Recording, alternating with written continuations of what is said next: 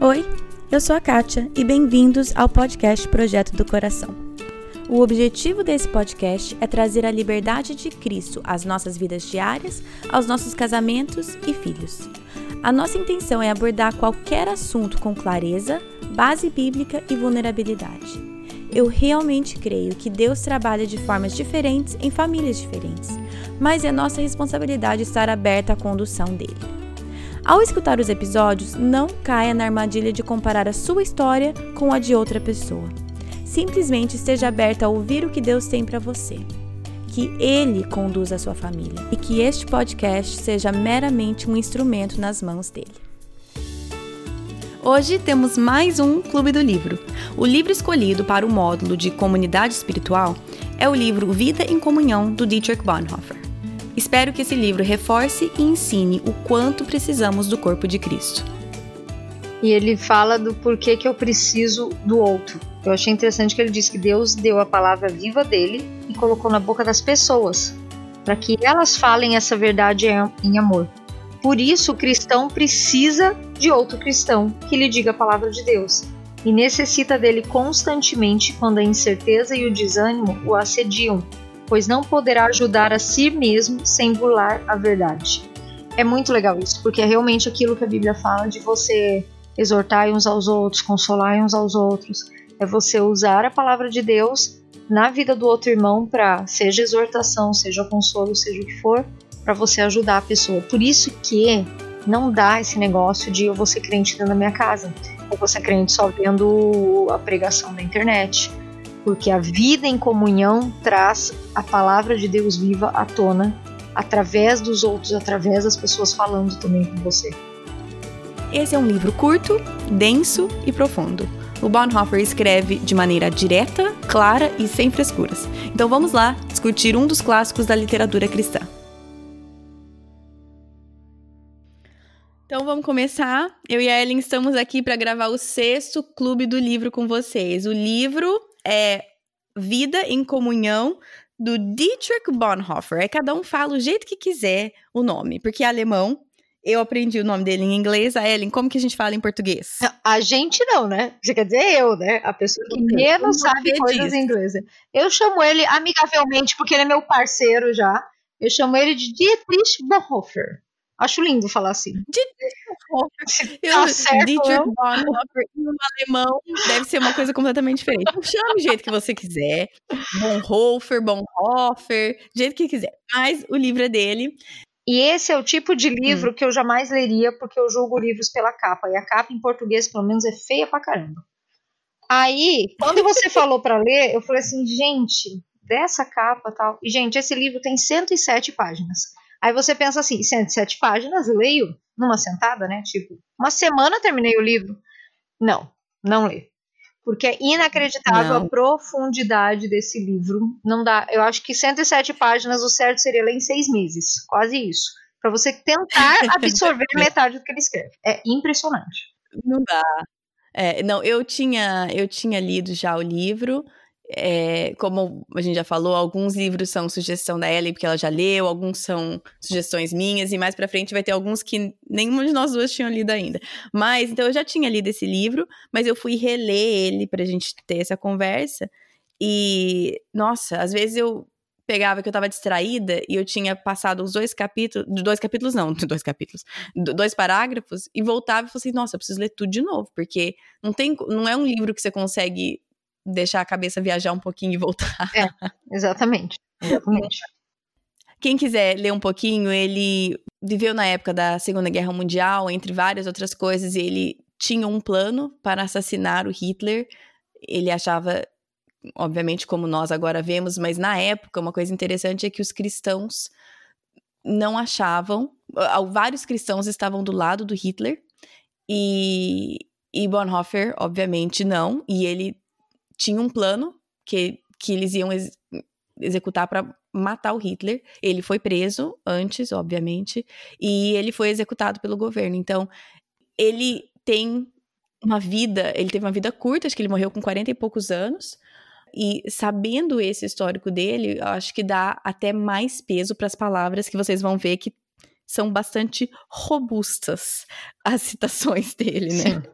Mas então vamos lá. São cinco capítulos só, como a Ellen falou, é um livro curto, entre aspas, são cinco capítulos. E Vida em Comunhão, né? A gente tá falando aqui nessa, nessa prática, então por isso que esse livro foi escolhido, mas ele vai falar assim: o primeiro capítulo é comunidade, o segundo é comunhão diária, o terceiro capítulo é solidão diária, o quarto capítulo é serviço e o quinto é confissão e santa ceia. Então, eu só tô falando isso para dar uma ideia para vocês do que ele vai do caminho que ele vai percorrer nessa, nesse livro. Primeiro, ele vai falar sobre a importância da comunidade, depois, o, o dia que temos em comunhão com os irmãos, tipo, na igreja, né? O, o nosso culto em conjunto. Depois, a, a importância do culto solitário, a importância do relacionamento que você tem com Cristo, a importância de servir uns aos outros nessa vida em comunhão e depois a confissão e a Santa Ceia. Ele faz meio esse caminho. Então, nós vamos começar com o capítulo 1, que, como eu e a Ellen, a gente estava conversando aqui antes de começar a gravar, nós vamos nos esforçar o máximo para não ler o capítulo inteirinho para vocês aqui, porque é muita coisa boa. Exatamente. Capítulo 1, ele começa citando o versículo de Salmo 133, 1, que ele fala: Ó, quão bom e como é agradável viver juntos os irmãos. O segundo parágrafo eu já parei ele umas cinco vezes, porque eu não acreditava que eu estava lendo isso. Ele fala assim: Não é óbvio que a pessoa cristã viva entre cristãos. Jesus Cristo viveu em meio a seus adversários. Por fim, todos os discípulos o abandonaram. Na cruz, ele esteve em total solidão, cercado de malfeitores e zombadores. Foi para isso que ele veio, para trazer paz aos inimigos de Deus. Assim também o lugar do cristão não é na reclusão da vida monacal, na vida da igreja, mas em meio aos inimigos. Uhum. É ali que está a sua missão e sua tarefa. Aí ele tem uma citação de Lutero que fala assim: O reino tem que ser estabelecido em meio aos teus inimigos. Quem não quiser se sujeitar a isso não quer ter parte no reino de Cristo, mas quer viver cercado de amigos, viver em um mar de rosas na companhia de gente piedosa, jamais de gente má. Ó blasfemadores hum. e traidores de Cristo, se Cristo tivesse agido como vocês, quem teria se salvo? Então ele já começa falando da vida em comunhão, que sim, nós temos essa vida em comunhão na igreja, mas ela não é, existe para o meu bel prazer de ter amiguinhos. Existe um propósito muito maior. Ele vai continuar falando. O privilégio que os cristãos têm de viverem já agora em comunhão visível com outros cristãos, nesse período entre a morte de Cristo e o juízo final, é apenas uma antecipação misericordiosa das coisas derradeiras. É graça de Deus uma comunidade poder reunir-se nesse mundo de maneira visível em torno da palavra. Nem todos os cristãos uhum. compartilham dessa graça. As pessoas presas, doentes, solitárias, que pregam o evangelho em terras pagãs estão sozinhas. Elas sabem que a comunhão visível é graça.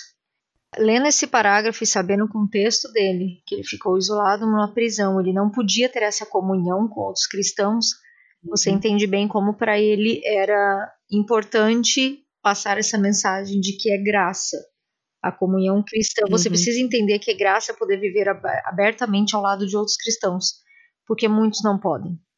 E o quanto que a gente acaba banalizando o nosso no, o privilégio que nós temos de ter comunhão com irmãos na igreja. E ai, mas a minha igreja não é, ai, mas a minha igreja você tem uma igreja que prega a palavra e que você tem pessoas ao seu redor que estão louvando a Deus com você, isso é um privilégio de poucos, se a gente for pensar no mundo, Sim. né? Sim. Eu gosto quando ele, ele meio que explica o que é comunhão cristã. Ele fala: comunhão cristã é uhum. é comunhão por meio de Jesus Cristo e em Jesus Cristo. Não há comunhão cristã uhum. que seja mais ou menos do que isso. Sim. Pertencemos uns aos outros tão somente por meio de Cristo. O que, que isso significa? Em primeiro lugar, significa que um cristão precisa do outro por amor a Jesus. Então, essa coisa da importância do outro na minha vida, né? Em segundo uhum, lugar, sim. isso significa que um cristão só consegue chegar ao outro por meio de Jesus Cristo. Eu só consigo ser vulnerável, eu só consigo ter empatia por meio de Cristo. E em terceiro lugar, sim. isso significa que nós fomos eleitos desde a eternidade, aceitos no tempo e unidos para a eternidade em Cristo. Então, toda essa questão da minha comunhão aqui vai refletir um dia na comunhão que eu vou ter no céu, que é o que eu creio que um dia vai acontecer. Sim, exatamente.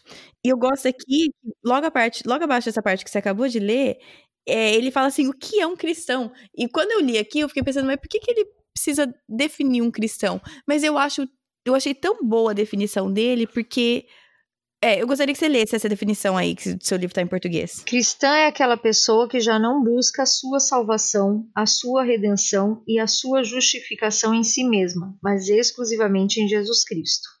Ela sabe que a palavra de Deus em Jesus Cristo a condena, mesmo que ela não tenha consciência da própria culpa, e que a palavra de Deus em Jesus Cristo a absolva e a declare justa, mesmo que ela não tenha consciência de sua própria justiça. Sim, ele fala que o cristão não vive mais por si mesmo. É. E, e, e, isso, essa definição de cristão, à medida que a gente vai lendo o livro e coisas que ele, vão, que ele vai escrevendo, que marcam a vida em comunhão e a maneira que nós deveríamos lidar com o nosso próximo, com é, nosso pecado, pecado do outro, tudo está embasado em o que é um cristão. E eu achei tão interessante ele colocar essa definição aqui no começo, para ser essa base mesmo, porque comunhão cristã subentende-se que são entre cristãos. Só que muitas vezes não é o caso. E tô, muitas vezes nós não nos portamos como cristãos. Se eu for ver essa definição aqui, que não não busca mais a sua salvação, nem a sua justificação. Poxa, quantas vezes que eu não busco a minha justificação? Não tô falando que tem dia que eu sou cristã, tem dia que eu não sou. Eu, cristã, sou seguidora de Cristo. Mas muitas vezes, quando eu não me porto como seguidora de Cristo, isso vai influenciar a minha comunhão, a minha vida em comunhão. E, e eu acho que isso a gente precisa ter bem certo o que é um cristão e como nós devemos então agir. E ele fala do porquê que eu preciso do outro. Por ser um cristão nessa definição, uhum. por que, que eu preciso do outro? Eu achei interessante que ele diz que Deus deu a palavra viva dele e colocou na boca das pessoas para que elas falem uhum. essa verdade em amor. Por isso, o cristão Sim. precisa de outro cristão que lhe diga a palavra de Deus e necessita dele constantemente quando a incerteza e o desânimo o assediam, pois não poderá ajudar uhum. a si mesmo sem burlar a verdade. É muito legal isso, porque uhum. é realmente aquilo que a Bíblia fala de você exortar uns aos outros, consolar uns aos outros, é você usar a palavra de Deus na vida do outro irmão para seja exortação, seja consolo, seja o que for, para você ajudar a pessoa. Por isso que não dá esse negócio de eu vou ser crente dentro da minha casa, entendeu? Eu vou ser crente uhum, só vendo sim. a pregação da internet. Porque a vida sim. em comunhão traz a palavra de Deus viva à tona através dos outros, através das pessoas falando também com você. Sim. Sim, é, eu gostei bastante dessa parte, que nós precisamos ouvir a Bíblia, nós não precisamos só ler a Bíblia, precisamos ouvir a palavra de Deus da boca de outra pessoa também. É. Muito bom. Aí ele vem falar também que Cristo tornou-se mediador e trouxe a paz com Deus e entre as pessoas, por isso que é Deus, Jesus que nos liga, né, uns aos outros. A comunhão cristã é uma comunhão através de Cristo. Nós que vivemos em comunhão aqui estaremos um dia em comunhão eterna e unidos a Cristo. Aquela questão de eu visualizar que a comunhão que eu tenho aqui é a que eu terei um dia no céu. E daí entra aquele negócio uhum. de novo. Se você quer ser cristão sozinho na sua casa, como é que você vai viver no céu? Se lá vai ser cheio de gente. Não vai rolar. Simplificando bem, é, é isso que ele está falando. É, mais ou menos. Uma outra parte que ele comenta que eu achei bem interessante, ele fala assim: nossa comunhão não pode ser baseada naquilo que a pessoa é em si e em sua espiritualidade e piedade. Determinante para nossa fraternidade é aquilo que a pessoa é a partir de Cristo. Nossa comunhão consiste unicamente no que Cristo fez por nós dois.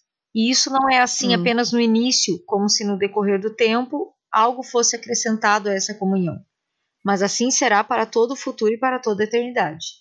Só tenho e terei hum. comunhão com outra pessoa através de Jesus Cristo. Quanto mais autêntica e profunda for nossa comunhão, tanto mais tudo o resto ficará em segundo plano.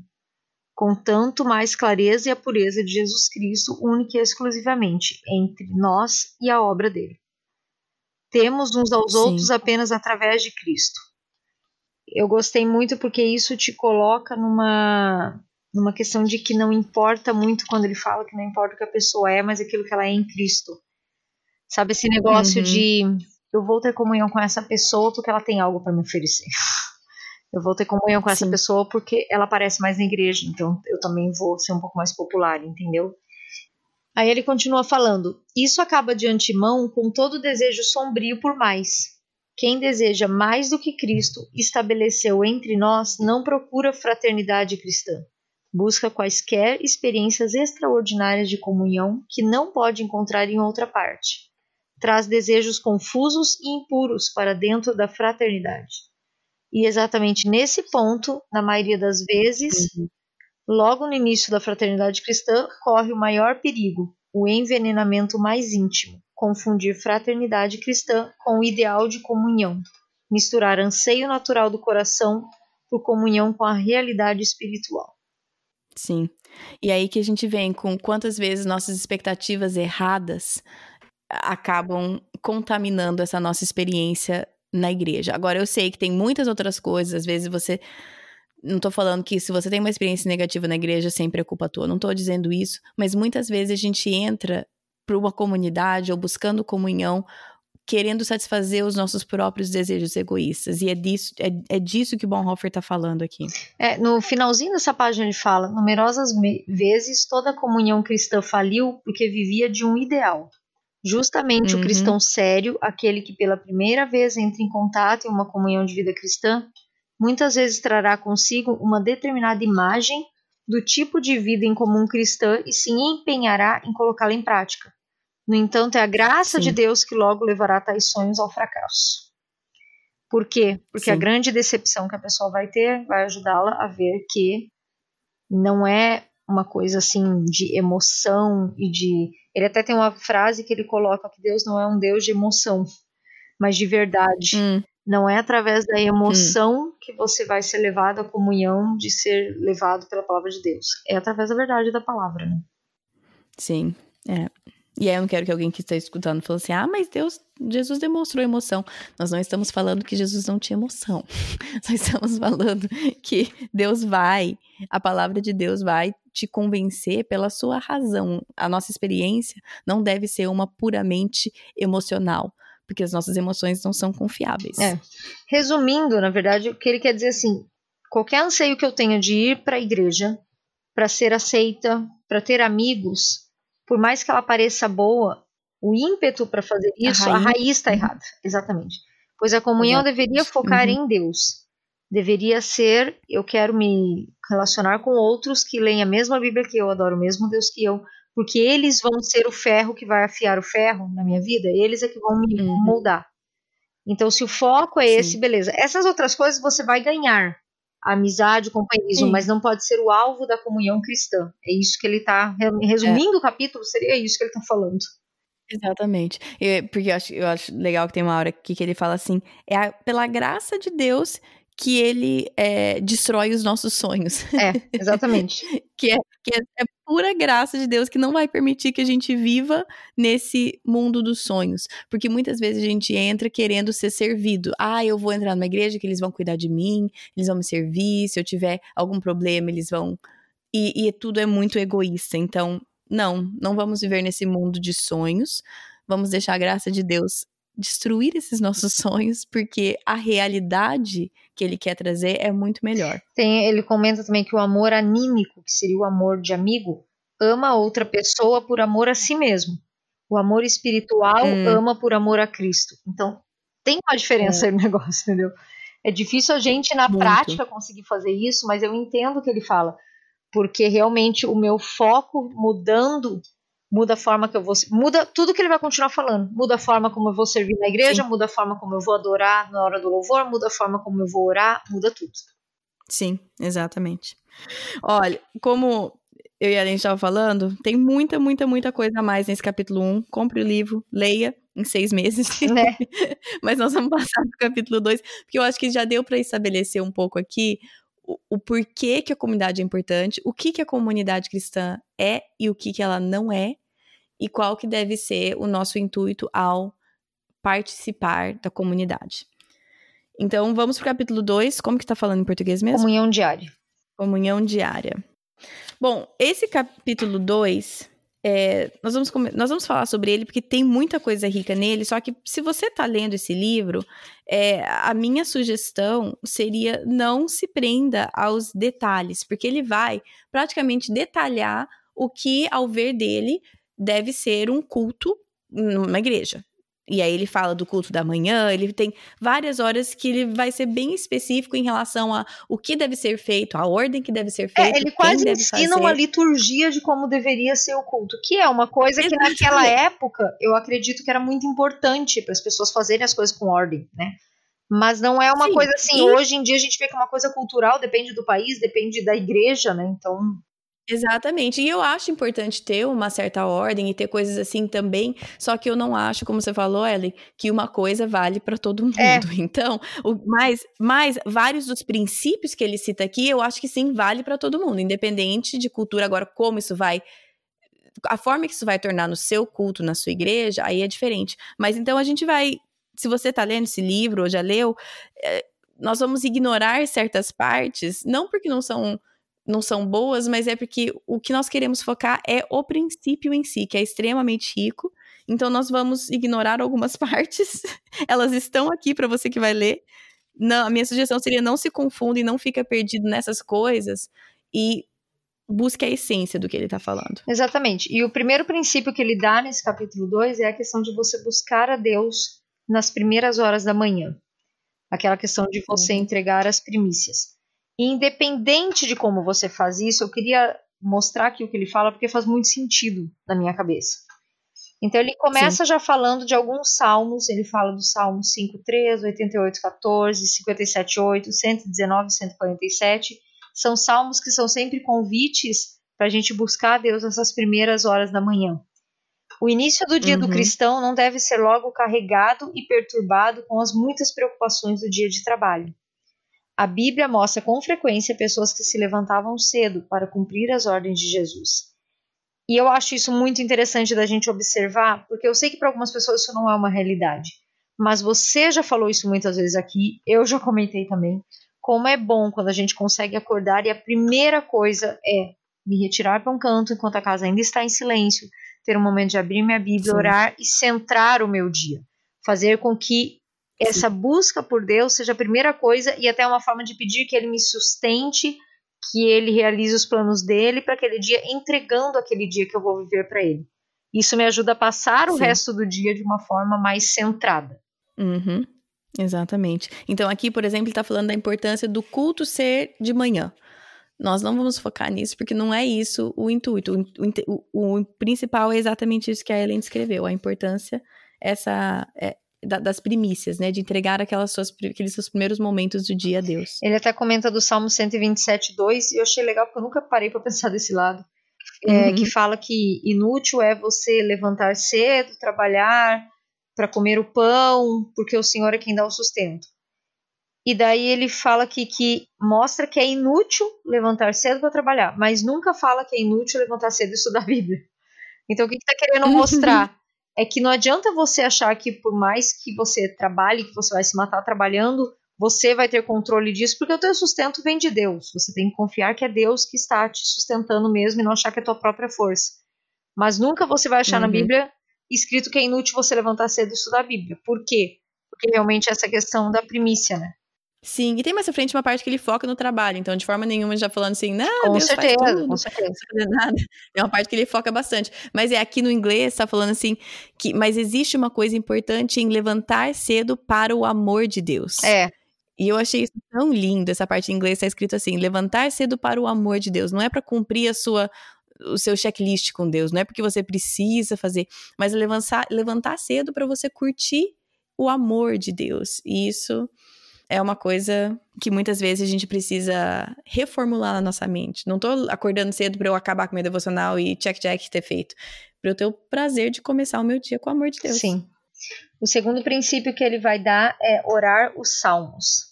Aprender uhum. que a oração cristã está firmemente alicerçada na palavra revelada e nada tem a ver com desejos egoístas. Toma na cabeça hum. essa frase, né? Só te digo isso. Sim. É, uma das coisas que eu admiro nesses caras que foram cristãos antigamente, que foram mártires, é que eles realmente tinham a Bíblia como a fonte para tudo. A fonte para eu conhecer a palavra uhum. de Deus, a uhum. fonte para eu orar, a fonte para eu cantar. E eu te confesso que quando você tem isso, é difícil realmente você ter desejos egoístas, como ele está falando. Porque se você está orando A Bíblia, você está falando daquilo que é a verdade de Deus, o teu coração fica extremamente mais sensível para as necessidades de pedir perdão de pecado e adorar a Deus do que pedir coisas, né? Sim. E esses caras também não não tem dó de dar bufetada na cara também. Nem né? um pouco. Nem um pouco. quando, a gente, quando a gente lê os livros deles, uh, mas é bom, é muito bom, Sim, porque muitos autores mais contemporâneos nossos pisam em ovos, tomam cuidado ao falar. Isso aqui já fala assim: não seja egoísta na sua oração. É. Ore a Bíblia e evite ser egoísta na sua oração. Fiquei, uh, beleza. Quanto mais profundamente penetrarmos nos salmos quanto maior a frequência com que os orarmos, tanto mais simples e rica se tornará a nossa oração. Eu te confesso que eu não tenho hum. muito costume de orar os salmos. Conheço pessoas que fazem isso. Mas uma coisa que eu acho fantástica é você cantar os salmos. E eu já tive uhum. cultos na minha igreja que literalmente o louvor foi abra no salmo tal e vamos cantar. Porque a gente sabe que tem muitas músicas antigas, principalmente, que elas eram, né, os Sim. salmos escritos, Salmo 123, Salmo 117. Sim. Então é legal quando você pega essas músicas e você vê assim, gente, literalmente cantando as palavras de Deus, né? Cantando a Bíblia. E isso te traz até para músicas mais centradas em Cristo, músicas muito mais bíblicas e santas, digamos, do que uhum. outras que se canta, né? Sim. E eu acho legal aqui que eu nunca tinha parado para pensar que os salmos, eles são as canções que Jesus cantava. Jesus, né? Obviamente não estou falando que foram escritas, porque isso foi no Antigo Testamento, mas pensar que Jesus crescendo no templo, que as, as crianças, na, crianças, adolescentes, adultos, eles aprendiam de cor esses salmos e eram as canções é. deles. É. Tanto que você já postou o devocional do Timothy, do Timothy Keller, do as canções de Jesus, que são os salmos, Sim. são, é um devocional dos salmos, né? E eu tenho aqui, ele é bem legal, e eu nunca tinha parado para pensar, engraçado, né?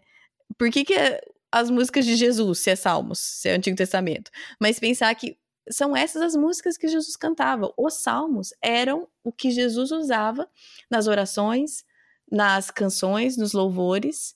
E isso é uma coisa para mim quando eu fiz a conexão, talvez para vocês seja óbvio, mas para mim não foi óbvio. Eu fiquei assim, nossa, que legal. Essas eram as músicas de louvor que Jesus cantava. Sim. É, é bem legal pensar isso mesmo, realmente. O outro princípio que ele vai dar é da leitura bíblica, e dele coloca uma frase que eu não entendi no início e depois, conforme eu fui lendo, entendi. Ele fala assim: toda leitura bíblica deveria ser sempre um pouco longa demais para não se transformar em provérbio ou filosofia de vida, mas Isso permaneça é como a revelação de Deus. Depois, uhum. assim, por que ele está falando que a leitura bíblica tem que ser longa? Mas aí depois ele vai explicando o que, que ele quer dizer. Ele quer dizer, primeiro, a Bíblia não é conselho, a Bíblia, é, uhum. e a gente já falou isso, se você não ouviu, escuta o episódio do livro Mulheres da Palavra. É aquilo Sim. que a gente falou lá. O livro inteiro a Bíblia não isso. foi feita, é, a Bíblia não foi feita para ser um conselho que você abre um versículo, põe o dedo lá e fala assim: "Ah, isso que Deus quer fazer para minha vida hoje". Não. Ela não é uma leitura de sorte, vamos ver o que Deus quer, também leio de qualquer jeito. E ela não é para ser lida fora de contexto. Então por isso uhum. que ele uhum. fala da leitura ser um pouco longa. Porque é muito fácil eu pegar um versículo e falar assim, ah, todas as coisas cooperam para o bem daqueles que amam a Deus. Ah, então é por isso que eu estou passando por esse sofrimento, é por causa disso. Gente, tem um contexto. Então ele fala assim, toda leitura deveria ser longa o suficiente para você entender o contexto, entender tudo que está por trás e ela continuar sendo a revelação da palavra de Deus. Deixa, dá tempo para Deus trabalhar uhum. no teu uhum. coração através daquilo. E não você achar uma coisa e achar que aquela coisa já é o que Deus te revelou. Não é provavelmente a tua opinião só. Então é Exatamente. bem interessante isso. Sim.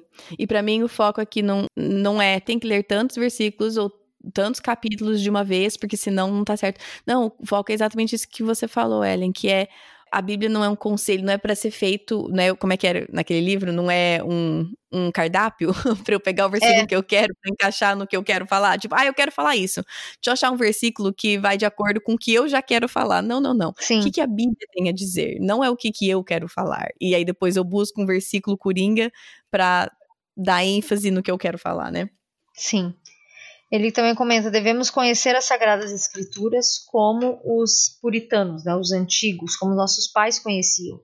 Não devemos poupar nem tempo nem trabalho para alcançar esse objetivo. Também foi falado naquele outro episódio do Mulheres da Palavra, que é isso. Uhum, você só vai uhum. E você só vai conhecer a Bíblia de fato e de verdade se você ler. Não tem Sim. outro jeito. Tem que ler, ler, ler e muitas vezes extensamente. Do mesmo jeito que a alfabetização é um processo longo com criança, desde ela aprender a falar as letras até ela estar tá lendo um livro sozinha, a nossa alfabetização na Bíblia é um processo longo também, não é? E é, é interessante ele tocar nesse assunto de leitura bíblica, porque todo esse livro está falando sobre a comunhão na igreja. E daí você pensa assim, tá, mas óbvio que você vai ler a Bíblia na igreja. Então vamos polemizar, será? Porque hoje hum. em dia, quantos cultos são de uma hora e meia, sendo que uma hora é louvor, dez minutos aviso, vinte minutos de Bíblia? e daí não querendo polemizar, polemizando, mas o que, que a gente está fazendo, entendeu? Se hum, a leitura da sim. Bíblia é a revelação da palavra de Deus, quanto tempo eu deveria gastar do culto na leitura da Bíblia? Hum, é só uma sim. questão de lógica. Então é sim, é interessante exatamente. ele pôr uma coisa que aparentemente é tão óbvia você está falando de comunhão na igreja, falar de leitura da Bíblia? Pois é, mas talvez não seja tão óbvio, principalmente nos tempos modernos, né? É, tem uma parte aqui que eu vou traduzir do meu jeito aqui, mas falando exatamente isso, sobre a importância de a gente ter a base a Bíblia e não a base da opinião de, uma, de alguém.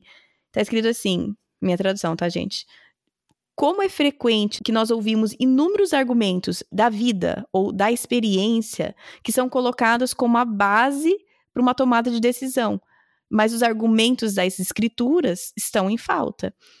Então, é isso que a gente está falando. Não, não deveríamos, nesse nosso tempo de congregar como igreja, basear as nossas, as nossas decisões ou tudo que a gente está falando na nossa própria experiência, ou na nossa vida, ou na nossa opinião.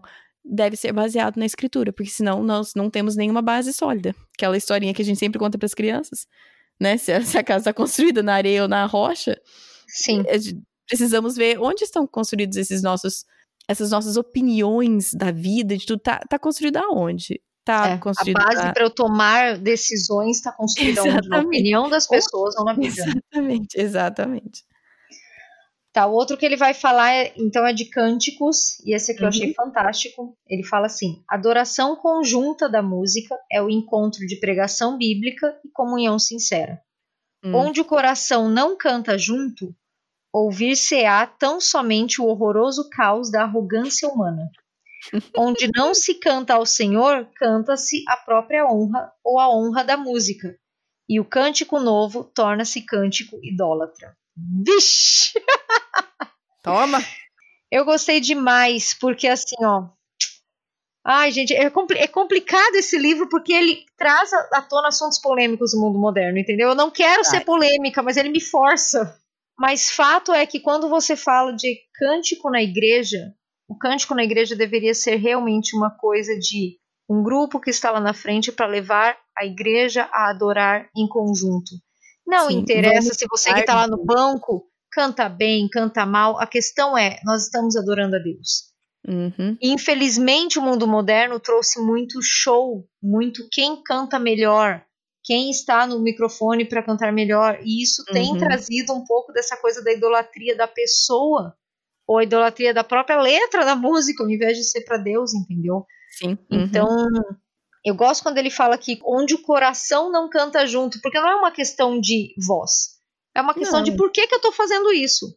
Por que, que eu estou lá na frente dirigindo louvor ou por que, que eu estou no banco cantando?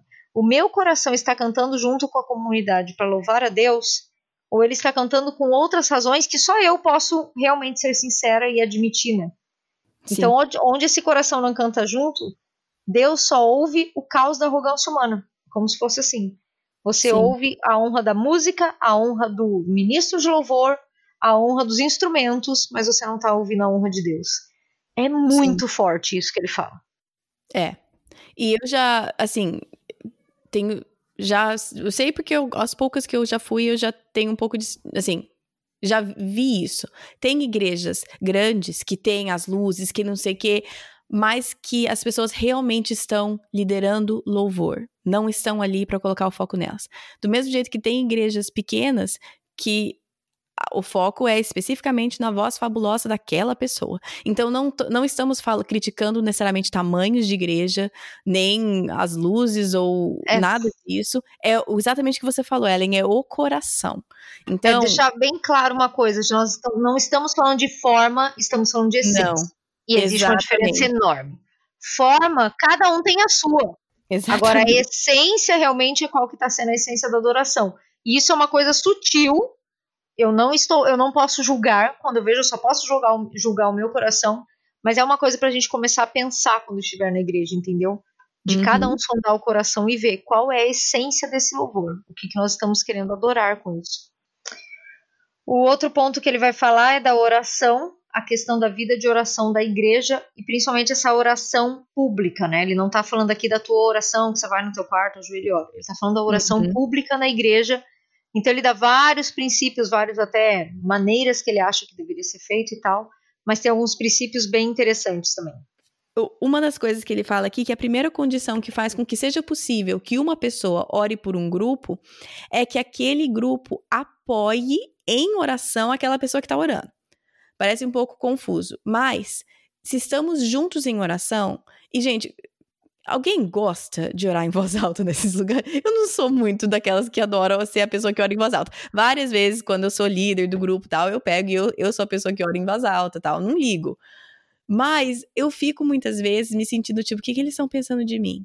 Que, que, será é. que é alguém tá achando esquisito? Será que tem alguém tá achando ruim? E aqui eles estão falando assim: quem não está orando em voz alta, o nosso papel é apoiar em oração aquela pessoa que está intercedendo pelo grupo. Aí tá escrito aqui: como que uma pessoa pode orar pelo grupo, pela comunhão, pela, com, pela comunidade, sem ser apoiada em oração por aquela comunidade?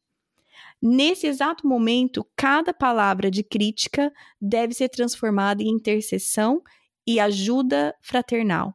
Porque senão, rapidamente, essa comunhão é quebrada naquele momento. Então, enquanto alguém está orando em voz alta, o meu papel é orar por aquela pessoa e juntos, isso sim faz com que a oração seja uma oração conjunta. Porque senão é um coitado elegido para orar por todo mundo, enquanto todo o resto pensa e critica a oração dele. É, e é aí, negócio de você, é você manter o espírito de oração, mesmo que não seja você que está orando, né? É, é, o, como é, é o que ele quer dizer o tempo todo no livro, é como é uma comunidade, essa comunidade anda junto em tudo. Então tá todo mundo Sim. cantando? Tá todo mundo cantando pelo mesmo motivo tá orando, tá todo mundo orando, mesmo que só a voz de um apareça, mas na mente Sim. todo mundo está orando. Sim, e você está orando e levantando aquela pessoa que está orando pela comunidade, porque é recíproco, ele está orando pela comunidade, a comunidade está orando por ele. Sim. E então, assim, de novo, aqui é uma, uma parte, mais uma parte do livro que tem várias regras específicas, maneiras que deve ser feito, que não deve ser feito. E a minha sugestão é retire a essência dessa parte, como de todas, né? A Vamos última próxima, parte Ellen. é que a última ele fala sobre comer. O que é muito hum. interessante, porque enquanto ele está falando o tempo todo de coisas para nós super espirituais, como ler a Bíblia, orar, cantar, ele põe o comer junto. Porque uhum. ele entende que a comunhão da mesa ela é tão espiritual quanto qualquer outra, né? Sim. Eu gostei da frase que ele coloca assim: Deus não gosta do espírito prosaico com que fazemos nossas refeições, comendo pão com presumida pressa, ou até com vergonha. Pela refeição diária, Deus nos chama a alegria, a festa em meio ao dia de trabalho. E aqui ele está falando especificamente sobre esse negócio da gente comer na igreja mesmo, né? Quando você junta para fazer alguma coisa diferente e tal, que vai ter aquela uhum. ceia, tudo. E essa questão de que aquilo lá, a, ela é uma extensão do culto. Assim como você não deve chegar na igreja com pressa, olhando para o relógio para ver se o culto vai acabar na hora certa, porque Deus o livre se o pastor passa cinco minutos do horário que está marcado, você também não deveria fazer isso na hora de comer, entendeu? E o que ele quer dizer aqui é: entenda que essa refeição ela é tão importante, é tão adoração quanto. Gente, olha os evangelhos. Jesus vivia comendo com os outros. Sim. Jesus amava fazer refeição com as pessoas. Por quê? Porque isso é um momento importante. Então eu gosto uhum. desse jeito dele de falar assim que Deus não gosta literalmente da nossa pressa, comer só por comer e sai. Não, entenda que também faz parte da comunhão e da adoração e desfrute disso de uma forma boa e intencional. É, eu, eu gostei também que ele, ele foca nessa qualidade festiva da comunhão à mesa. Aí tá escrito aqui que é minha tradução, mas que é um constante lembrete que no meio do nosso trabalho de dia a dia, existe o descanso de Deus, né? O, o sábado, o descanso do sétimo dia.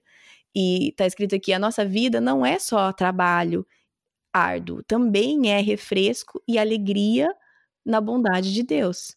Então nós trabalhamos, mas Deus nutre e sustém a nossa alma e o nosso corpo. E isso é, isso é uma razão para ser celebrada. Então, eu acho muito legal isso, que nós precisamos lembrar que os momentos à mesa, aqui está falando especificamente no, na comunidade maior cristã, mas até dentro da nossa casa, nossa, nossa casa também é uma comunidadezinha cristã. Eu, meu marido, meus filhos, não é um momento só de só de enfiar nutrição para que eles não vão dormir com fome. É um Sim. momento também de descanso, de reconhecer a bondade de Deus, de reconhecer a provisão de Deus. E claro que, né, eu não tô falando de forma utópica, muitas vezes a janta é simplesmente porque essas crianças precisam ir dormir. Mas claro. se a gente pode também ter essa mentalidade que é um presente de Deus nós estarmos ali na mesa com os nossos filhos, com algo para comer, e isso é um cuidado de Deus. Sim. Próximo capítulo por mim. Próximo capítulo. Então falamos da comunhão com os outros e agora nós vamos falar sobre a comunhão. Como está escrito aí em português? Não, aqui é solidão diária. Solidão diária. Eu acho muito interessante que ele vai falar que é, acho que você, deve, você vai falar, né, Eli, mas tipo que a solidão não funciona sem a comunhão, nem a comunhão não, funciona sem a solidão. Vou começar com isso, porque é demais. Então vai. Comece porque ele é muito. É, é muito boa essa parte. Vamos lá para o capítulo 13, então, que ele fala da solidão diária. E, gente, a explicação dele de solidão é tão fantástica que eu só vou ler. Isso. A pessoa que não suporta a solidão deve tomar cuidado com a comunhão. Sozinho estava quando Deus te chamou. Sozinho teve que tomar a sua cruz, lutar, orar. Sozinho morrerá e prestará contas a Deus. Não pode fugir de ti mesmo, de estar sozinho. A pessoa que não se encontra na comunhão, que tome cuidado com a solidão. A comunidade reconhece teu chamado, te ajuda a levar a cruz, ora e luta contigo. Quando morrer, será um membro da grande comunidade de Jesus Cristo. Gente, é demais. Porque ele vai falar exatamente da importância de você ter os seus momentos a sós, de solitude, mas que nem na solidão você pode achar que você pode ficar longe da igreja, Sim. Só que também você não pode achar que só fazer, fazer, fazer e estar 24 horas na igreja é suficiente, porque tem coisas que Deus quer falar com você sozinho. Sim. Então, a junção que ele faz essas duas coisas e como elas são interligadas é impressionante. Sim. É, eu gostei de uma parte que mais pra frente que ele fala, ele só ele fica falando disso o, praticamente o capítulo inteiro, né? Sim, eu resumi bem, né? Resumi na primeira frase. Então, tem uma frase aí, Ellen, que eu acho também muito legal, que você achou aí em português para mim, né? Deixa eu ler aqui. Quem quer ter comunhão sem ficar solitário cai no abismo vazio das palavras e emoções. Quem procura ficar sozinho sem pertencer à comunhão perece no abismo da vaidade, do amor próprio e do desespero. Muito bom. Eu gostei dessa frase que ele fala, ele explica bem que tipo, se você quer só a comunhão, sem a solitude, ou seja, eu só quero participar das programações da igreja, ver a pregação, ir para o culto, mas eu não vou me preocupar em ter o meu tempo eu mesma com Deus e eu mesma aprender e eu mesma ler a Bíblia, eu vou cair no buraco de palavras e sentimentos. Ou seja, eu não vou ter experiência eu mesma com Deus, eu vou estar sempre dependente da experiência de outras pessoas com Deus. Mas Sim. aquela pessoa que sempre busca solitude sem se preocupar com a comunhão, ou seja, tipo, eu me basto, eu não preciso, aí você cai no abismo da vaidade. O que, que é? Da vaidade do quê? Do. Do amor próprio. Do amor próprio e do desespero. Então, Isso. os dois eh, um precisa do outro. E esse ciclo, ele fala de várias formas diferentes ao longo do capítulo inteiro, mas que nós precisamos nutrir as duas coisas, porque quando uma está errada, vai influenciar a outra. Sim. Eu gosto que ele vai continuar falando sobre essa questão do silêncio. E eu gostei muito quando ele, ele explica que silêncio não significa ficar mudo. Hum, eu achei legal sim. isso. Porque sim. ele fala que principalmente a, a grande foco dele da, da solidão é você saber silenciar o teu coração antes da leitura da Bíblia, antes uhum. da. Então, de novo, lembra que ele está falando nesse livro todo sobre a comunhão na igreja. Então ele fala da importância de você chegar no templo e você ter esse momento de solidão. Não é um momento que eu vou, às vezes, fugir da igreja. Então eu vou lá pro cantinho para ninguém me ver. Não, eu estou sentada no meu banco, mas o meu espírito está se preparando, está se hum. aquietando, hum. está tendo aqueles momentos de eu sozinho e Deus para preparar meu coração para ouvir o que a palavra vai falar. Ele comenta aqui que a palavra não consegue atingir corações barulhentos. E é hum. é isso, é, é, esse silêncio interno. Eu posso Sim. às vezes estar conversando com alguém, eu posso estar falando alguma coisa, mas assim, internamente eu estou preparando meu espírito para aquilo. Gostei muito de uma frase que ele fala assim, ó. Silenciamos, isso ele falando da tua comunhão pessoal com Deus em casa. Silenciamos Sim. nas primeiras horas do dia porque queremos que Deus dê a primeira palavra. E silenciamos no fim do dia para que ele dê a última. Gente, é lindo isso. Uhum. Então, assim, eu começar também o dia botando meu espírito nesse silêncio antes de deixar vir aquele turbilhão de coisas na minha cabeça que eu tenho para fazer no dia. Eu deixo e deixo a palavra de Deus falar. E no final do dia, antes de dormir, ter esse tempo assim de aquieta, ora e deixa que Deus dê a última palavra daquele dia. Muito legal. Hum, sim. Só uma frase para complementar: se aprendermos a silenciar para ouvir a palavra, aprenderemos a administrar o falatório durante o dia. Fantástico. Quem aprende a silenciar para ouvir a palavra de Deus, aprende a fechar a boca quando não deve falar. Sim, e aí tem uma outra frase um pouco antes, mas que fala assim: a fala correta vem através do silêncio e o verdadeiro silêncio vem através da fala. Ou seja, no silêncio eu vou saber quando falar e quando manter calma, porque também em outra parte aqui que eu não vou falar muito, mas ele fala sobre o silêncio bom e o silêncio ruim. Sim. porque sim. muitas vezes o nosso silêncio fala muito, né? Então, eu gostei que ele explica, tipo, uma fala correta vem de um lugar de silêncio. E o silêncio correto, saudável e bom, vem de um lugar saudável de fala. Então, é aquela mesma coisa, do mesmo jeito que comunhão e solitude, fala e silêncio, um depende do outro, né? Não é, é. um no vazio do outro. E aqui ele vai continuar falando sobre formas de solidão ao longo do culto, né? Ao longo da comunhão na igreja que você tem que ter. Uma delas é a meditação. Ele comenta assim: na igreja aprendemos um todo da Bíblia com todos. É a pregação do pastor, o pastor falando para todos. Na meditação, aprendo lições práticas e pessoais com Deus. Então, Sim. enquanto na comunhão da igreja eu estou aprendendo aquele todo da Bíblia com todo mundo, é a mesma coisa, na meditação eu vou aprender com Deus. Então, é eu pegar aquilo que foi falado no púlpito e eu meditar naquilo depois durante uhum. a semana, durante os dias, e deixar que aquilo que o pastor falou agora seja Deus falando diretamente comigo, pessoalmente comigo. Sim. Persistir, mesmo com a mente divagando, e tornar um hábito é o segredo. Então, mesmo que a minha mente comece a divagar para outras coisas, uhum. principalmente enquanto o pastor está falando, né? Quantas vezes o pastor está falando e eu estou pensando, gente, será que eu consigo fazer almoço na hora certa? A gente está assim, viajando. Então ele fala, não fica meditando naquilo que está sendo dito, porque isso se torna um hábito. E daí você consegue realmente deixar a tua mente completamente centrada naquilo que está sendo feito naquela hora. É o mesmo caso que a gente falou antes da oração. Tem uma pessoa orando, eu estou viajando na maionese. Não, tem uma pessoa orando, eu estou intercedendo por aquela pessoa que está orando. Eu consigo uhum. manter minha mente ali na comunhão toda. Sim, é. Eu acho muito importante essa, essa meditação, esse silêncio. Eu já falei várias vezes em outros episódios que um livro que mudou bastante a minha vida espiritual é aquele Silêncio e Solitude da Ruth Haley Barton, que eu acho que ainda não tem em português, mas eu já devo ter falado tanto dele que eu já acho que devo ter citado o livro inteirinho aqui. Na primeira prática do discipulado, entregue confiança, se eu não me engano, eu falei bastante sobre ele, porque essa ideia de ficar em silêncio e aqui, eu já falei, eh, desde que eu comecei, eu tô em 10 minutos, eu não consigo fazer mais que 10 minutos. Um dia dizem que a gente aumenta a quantidade que a gente consegue. Eu consigo 10 minutos. Mas a importância para mim de realmente sentar e ficar em silêncio. Eu não tô orando, eu não tô nada, eu estou em silêncio 10 minutos antes de eu começar a ler minha Bíblia, faz uma diferença tremenda para mim. É esse aquietar, é esse deixar todas as minhas preocupações e tudo dar uma sentada. Não é nenhum milagre, mas é esse desacelerar para que eu possa então ouvir o que eu estou buscando ouvir de Deus. E tem uma parte aqui que está escrito assim: muitas vezes nós somos tão sobrecarregados com pensamentos, imagens e preocupações que demora muito tempo para a palavra de Deus varrer tudo para o lado e realmente conseguir penetrar o nosso coração. Eu traduzi mais ou menos essa frase que está aqui do livro. Mas é isso. Então, se eu consigo aquietar o meu coração um pouco, a palavra de Deus consegue penetrar o meu coração com mais facilidade.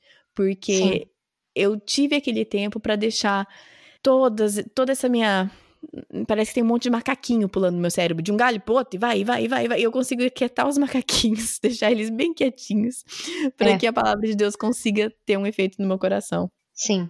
E isso ele vai estender para falar sobre o silêncio na oração. Hum, e aqui sim. eu achei demais, porque ele vai falar da intercessão. E ele diz, ele dá uma definição de intercessão bem peculiar. Ele diz: orar pelo outro quebra toda inimizade e divisão. Interceder Sim. acaba com as picuinhas. Interceder significa conceder ao irmão o mesmo direito que nós recebemos de estar na presença de Cristo e de ter parte em sua misericórdia.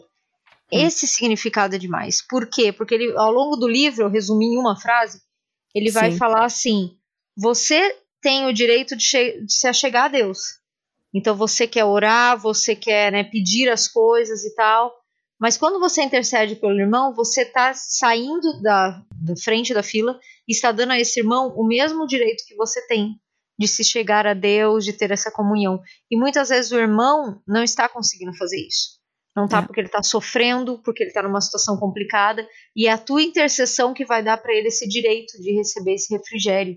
Tem uma, Sim. eu lembrei muito quando eu li isso de uma frase uma vez que você me falou de uma situação difícil que você estava passando e que você falou assim, que bom que a gente pode pegar a fé do outro emprestada. Hoje eu estou precisando hum. da tua fé emprestada. E é Sim. isso, às vezes a gente está mal, a gente não está numa situação boa, que nos falta até aquela fé de crer que realmente tudo é possível, que Deus é poderoso. E é nessa hum. hora que eu preciso dessa oração de intercessão, que às vezes eu nem sei que a pessoa está fazendo por mim, mas é essa oração que vai me fortalecer, que vai me levar aos pés de Jesus e vai trazer o consolo e a fé ou aquilo que eu preciso, né? Sim, é exatamente isso. Tem uma parte aqui que eu acho interessante que ele fala assim: a oração de intercessão é como se fosse um banho purificador que cada indivíduo e cada comunidade deve entrar todo dia. Porque é bem isso, né? É aquela coisa, se estou intercedendo por, al por alguém, a, aquela tensão que há entre a gente, ou frustração, ou picuinha, dissolve. É. E isso é, uma, é, esse é puro milagre da graça de Deus. Mas então, quando ele fala assim que a oração intercessora é como um banho purificador que você deve entrar todo dia, é, a gente luta tanto querendo, ah, eu não queria ter esse sentimento por essa pessoa, ah, eu não queria me sentir assim.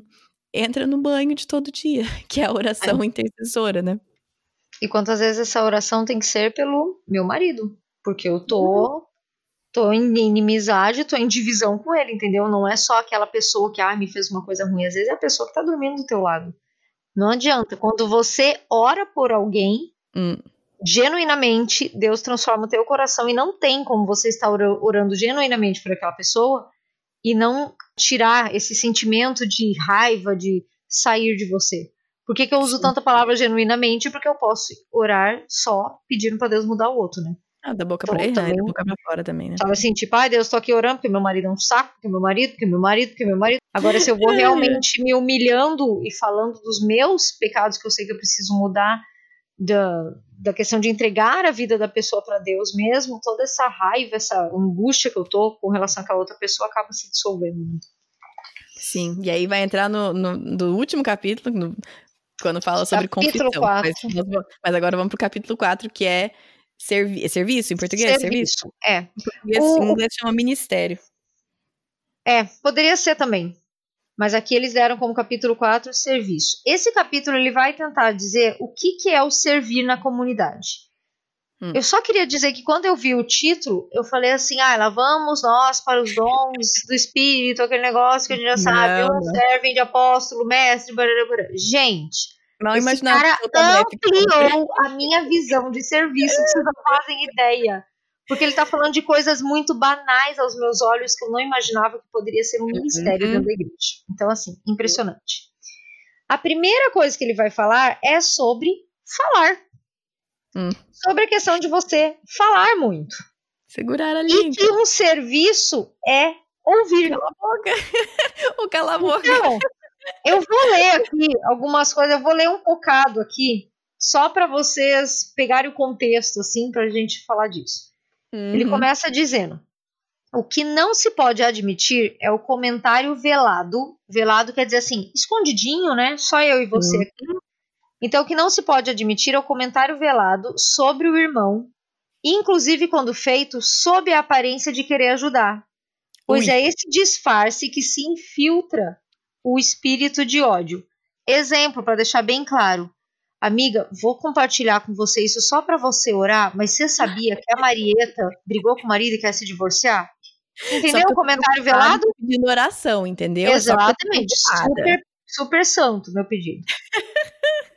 As diferenças individuais na comunidade não serão motivo para falatório, julgamento e condenação. Os fracos precisam dos fortes e vice-versa. Conhecer a si mesmo e aprender a ter-se em pequena conta, eis a suprema e mais útil tarefa. Não ter a si mesmo em alto conceito e ter sempre a melhor opinião sobre o outro. Isso é grande sabedoria e perfeição. Falou Tomás de Kempis, e que Paulo já tinha falado o que, que é? Sou o maior dos pecadores, né? Dos quais eu sou o principal. Então, é- é incrível. Na verdade, as frases são tão boas que nem tem muito o que eu dizer em cima. Mas Não. ele quer falar sobre a fofoca. Vamos resumir em uma palavra: é isso. Que as diferenças na comunidade, o que um pensa, o que um faz, não deveria ser motivo de falatório, não deveria ser o meu foco. Eu deveria aprender a olhar para mim como o maior pecador e sempre olhar para o outro como sendo a melhor opinião possível.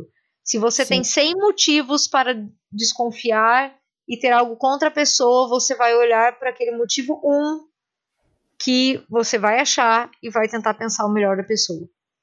Sim. E por que, que ele fala tudo isso? Porque ouvir pode ser um serviço maior do que falar. Quem não consegue ouvir o irmão, em breve não ouvirá mais a Deus. Menina, aí eu joguei o livro num canto e falei, não quero mais ler. Cansei dessa brincadeira. Caramba! Porque o versículo de Tiago fez todo sentido depois dessa frase, mais do que nunca. Que todo Não homem é? seja pronto para ouvir, tardio para falar e tardio para se irar. Sim. É, gente, quanto mais eu. E, aí é que começa a minha admiração com esse capítulo. Porque para ele, ele começa já o capítulo falando que ouvir é um ministério. Ouvir. Uhum. Sim. Isso é. E fecha tua falar boca. uma coisa. Como, como psicóloga, tem um. Agora eu não vou lembrar qual deles que citou isso, mas um psicólogo cristão, vou- talvez eu pesquise e coloque no seu site se eu lembrar, que falou que se a igreja fosse a igreja, psicólogo não seria necessário. Ah, mas esse é o próximo, o próximo parágrafo que eu ia ler. Ele já falava isso. Ele já falou aqui, mas se a igreja fosse a igreja, se o ministério de ouvir fosse adotado por todos nós dentro da comunidade e não o ouvir só pensando no que eu vou falar. E ele fala aqui, não o ouvir só falando assim, ah, já vou falar para já, ah, já resolver o problema da pessoa. Não, se a igreja tivesse e todos nós como membros praticasse o ministério de ouvir, se, se a gente fosse rápido em ouvir, tardio em falar, ouvir com o, o propósito de abraçar aquela pessoa, de escutar, o psicólogo não seria necessário. É. A igreja não é a igreja. Ele fala disso exatamente nesse parágrafo aqui. Ele fala assim: o mundo pagão de nossos dias. Gente, detalhe, ele estava lá na Segunda Guerra, tá? No tempo da Segunda Uhum. Guerra. O mundo pagão de nossos dias sabe que muitas vezes a melhor maneira de ajudar alguém é escutá-lo com sinceridade. Hum. Em cima desse conhecimento, montou uma cura de alma secular que atrai Uhum. multidões, inclusive cristãos Uhum. que é exatamente o que a gente está falando. Os cristãos, porém, esqueceram que o ministério de ouvir lhes foi ordenado por aquele que é o maior ouvinte. Devemos ouvir com os ouvidos de Deus para poder falar com a sua palavra. Meu, é outra Sim. frase também. É fantástico. E Exatamente. realmente, cara, se você ler os evangelhos, Jesus tinha um dom para ouvir vários momentos, vários. E ele é a Sim. pessoa que mais tinha as respostas, né? Mas a mulher ao lado do poço, o jovem rico quando vem falar com ele, os fariseus quando queriam pegar ele em alguma pegadinha. Ele tinha um dom de ouvir, esperar e daí falar. Não Sim. tinha pressa para resolver, não tinha. Por mais que Jesus falasse para multidões, muitas vezes ele estava em silêncio só ouvindo e falava uma frase, uma palavra. Então, assim, Ah, que ministério que eu nunca tinha pensado. E que ministério difícil, né? Porque é muito difícil fechar nossa é. boca. É muito difícil não dar nossa opinião. A gente acha nossa. que a nossa opinião é muito importante. É muito difícil não citar aquela uma coisa que a gente acha que vai resolver a vida da pessoa. Ai, sabe o que, que é? Precisa. Aí, né? Eu tô falando isso Exatamente. pra mim mesmo. Ah, lê, lê esse livro, vai fazer isso daqui. Não, a pessoa quer. Você, nós precisamos ouvir a pessoa. Ouvir a pessoa. Essa frase que ele diz que se você não consegue ouvir o irmão, em breve não ouvirá mais a Deus, ela faz muito Sim. sentido, porque se Deus usa o irmão para trabalhar na minha vida, se eu uhum. nunca deixo as pessoas falarem, sempre eu tenho uma palavra, isso uhum. quer dizer que provavelmente todo o meu tempo devocional de meditação, quem está falando sou eu. Deus está sentado Sim. lá esperando uma pausa e eu não dou. Sim. Então, Sim. nossa. É, o, eu sei que o seu não tem os subtítulos, mas o meu capítulo tem os subtítulos, então é o, o primeiro ministério que ele cita é o Ministério de Guardar Tua Língua, que é simples, esse é um ministério. O ministério é cala sua boca. Esse é o é. ministério. Bem Ou seja, isso. segura a tua fala. O segundo ministério que ele fala aqui, Ministério da Mansidão, que é a parte que você citou de que dos pecadores eu sou o pior, que é de saber que a misericórdia de Deus cobre os meus pecados, que eu sou o pior deles, ou seja, eu não sou melhor que ninguém, muito pelo contrário. Então esse esse ministério de mansidão, e aí vem esse ministério da escuta, de eu escutar. E aí só depois disso que vem o ministério, né, claro que não é uma ordem, mas só depois de tudo isso ele vai citar o ministério de ajuda, né, que Sim. nós realmente então podemos buscar ser uma ajuda para alguém, tipo, de estender a mão e de carregar o fardo. E aí é o próximo, né? O, o próximo e ministério detalhe, é carregar o fardo. essa ajuda não é o que a gente pensa também normalmente. Ele escreve não. aqui, ó, ajudar de maneira prática em pequenas e corriqueiras coisas. Ter olhos atentos para ver essas necessidades. Cristãos acham seus trabalhos de ler a, ler a Bíblia, preparar estudos, mais importante que a ajuda ao próximo. Faz parte da escola da humildade não poupar nossas mãos quando se trata de prestar serviço, e hum. que não assumamos o poder sobre nosso tempo, mas permitamos que Deus o preencha. O que ele vai hum. falar aqui é que essa ajuda na prática, muitas vezes ela não tem a ver com esse negócio que a gente pensa assim de coisas grandes que vão aparecer, entendeu? Ah, não, hum. eu ajudo no louvor, não, porque eu dou estudo bíblico, ah, porque eu sou professor da escola dominical. Fantástico, gente, fantástico. Temos que ter mesmo e temos que fazer. Mas é muitas vezes essa ajuda é ajudar a lavar o copo que ficou sujo, ajudar a varrer o templo, ajudar em coisas muito pequenas que parecem banais, mas que quando eu retenho a minha mão, eu estou mostrando uma certa arrogância, porque eu estou escolhendo uhum. o serviço, não é qualquer serviço Exatamente. de Deus, entendeu? Então, isso que ele fala que é uma, uma escola da humildade é muito legal, porque também é uma humildade como eu gasto meu tempo. Uhum. E eu, não é eu que tenho controle. Eu deixo Deus preencher esse tempo. E se Deus quer preencher o meu tempo comigo limpando cadeira, beleza? Não tem problema nenhum. Tem o mesmo valor para Deus do que o cara que está ministrando louvor lá na frente, entendeu? Então é Exatamente. é bem, bem, bem interessante isso aqui. Só citando um exemplo tem uma igreja que eu conheço que eu acho legal, que eles têm ministério de tudo e mais um pouco, e todos são no mesmo patamar. E eles conseguiram fazer a igreja ter consciência disso. Então, assim, hum. tem ministério de estacionamento. Daí você fala assim, meu Deus, os caras são manobrista da igreja, né? Mas é hum. demais, entendeu? É a pessoa Sim. estar no ministério de estacionamento cuidando para que quem é visitante fique na melhor vaga, que ele ande menos, que logo que ele descer do carro já é explicado que porta que ele entra, que porta que ele vai, ele já recebe um cartãozinho que mostra os ministérios da igreja, os horários. Gente, fantástico! E Sim. eles não deixaram que esse ministério, por exemplo, ficasse menor do que o ministério da galera do louvor, que tá lá na frente, todo mundo tá vendo. Ou dos professores, Sim. que todo mundo tá vendo, entendeu? É serviço, e é serviço cristão necessário igual. Sim, exatamente. Aí depois aqui no meu é dividido por ministério de carregar os fardos um com os outros. Então, gente, isso também é ministério. Olha que coisa. Você levar a dor do outro é um ministério. Que poucos hum. querem, mas muitos deveriam fazer, né? Sim, o outro só será irmão quando se tornar um fardo. Eu vou é, repetir essa frase. Eu vou repetir essa frase. Eu pus 10 estrelinhas do lado dessa frase. O outro só será irmão quando se tornar um fardo. Sim. A liberdade do outro é que se torna um fardo cristão, pois vai contra sua autonomia, e mesmo assim você tem que respeitá-la. Hum. Vou dar isso daqui de forma bem prática. Gente, irmão de sangue, tá? A Kate tem três meninos. Eu tenho dois, né? Um menino e uma menina. Eles se pegam, eles brigam, por quê? Porque eles enchem o saco. Meus não, tá? Só os ah, seus. tá. Desculpa, amiga. Esqueci que só os meus, meus são pecadores. Não. Meus são, meus são santinhos. Uhum. Se pegam, nunca se batem, nunca.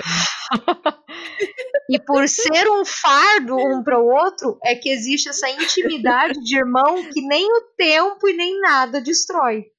E ele está dizendo que na vida da igreja deveria ser igual.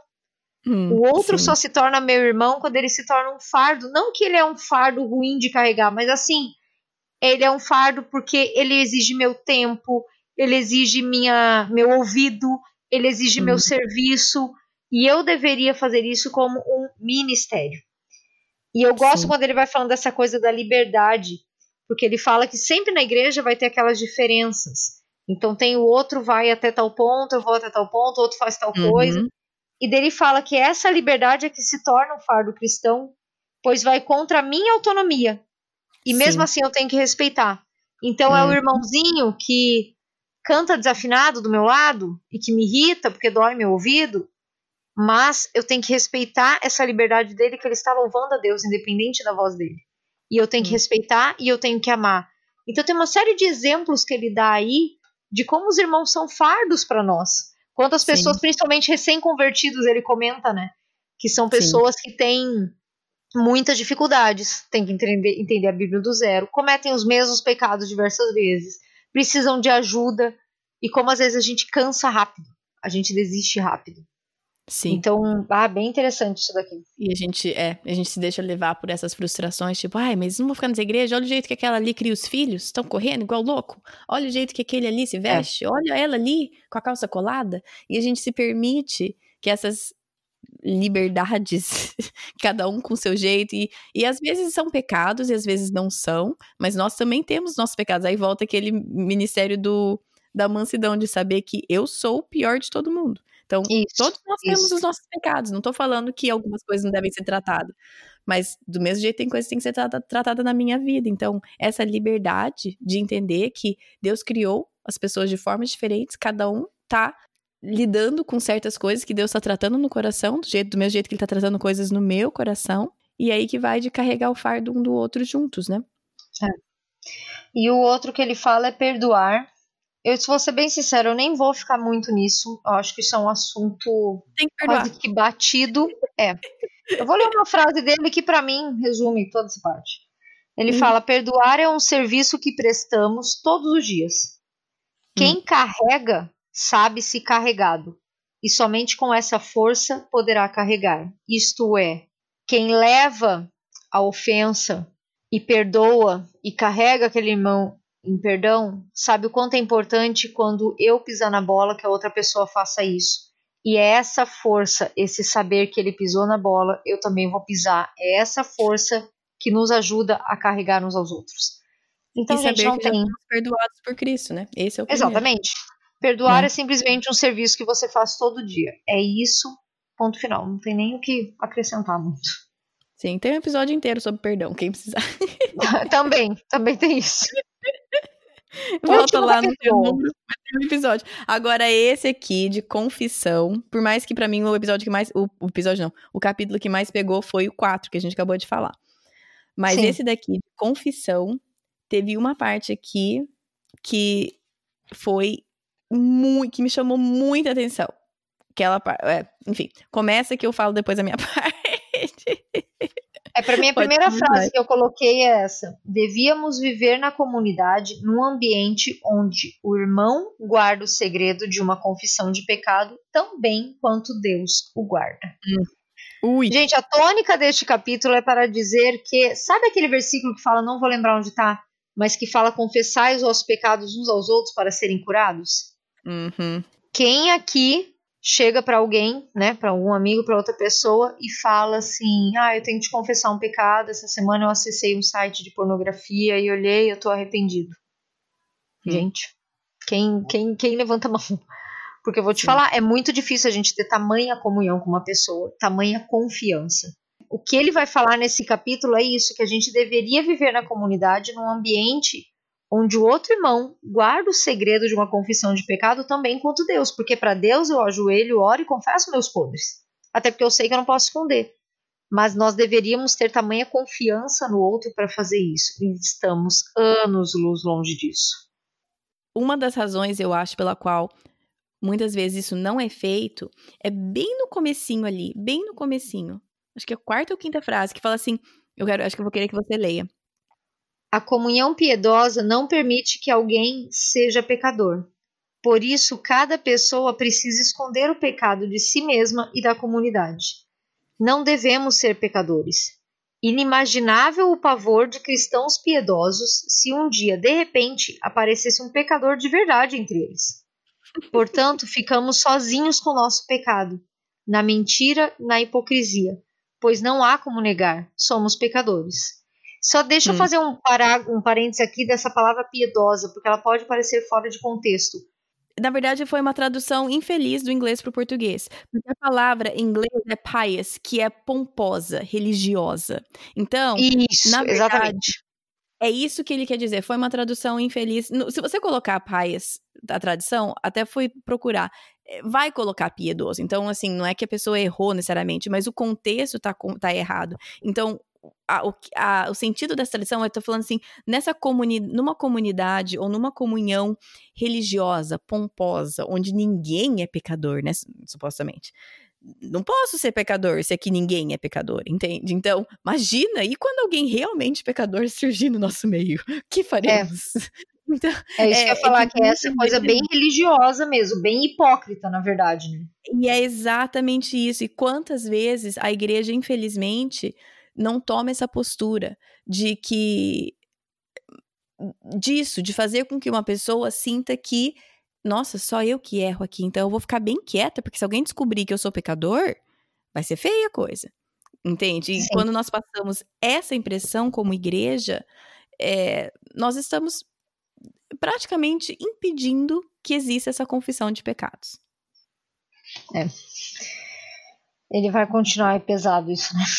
Ele vai é, é continuar é falando sobre esse negócio de você não confessar para ninguém, você fica com pecado para você. Gostei demais. Ele fala assim: o pecado quer ficar a sós com a pessoa e afastá-la da comunhão. Ele uhum. faz questão de permanecer no anonimato, pois teme a luz. Escondido na escuridão do que não verbaliza, ele intoxica todo o ser da pessoa. E é por isso que é importante a confissão.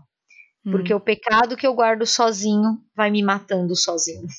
Sim. O pecado confessado, ele não tem mais poder. Nós já falamos isso muitas vezes aqui no podcast, né? Muito, o pecado confessado, ele perde o poder sobre a pessoa. Sim. E, e aí, uma coisa que eu achei legal, bem mais pra frente, ele fala assim: que a confissão liberta o pecador.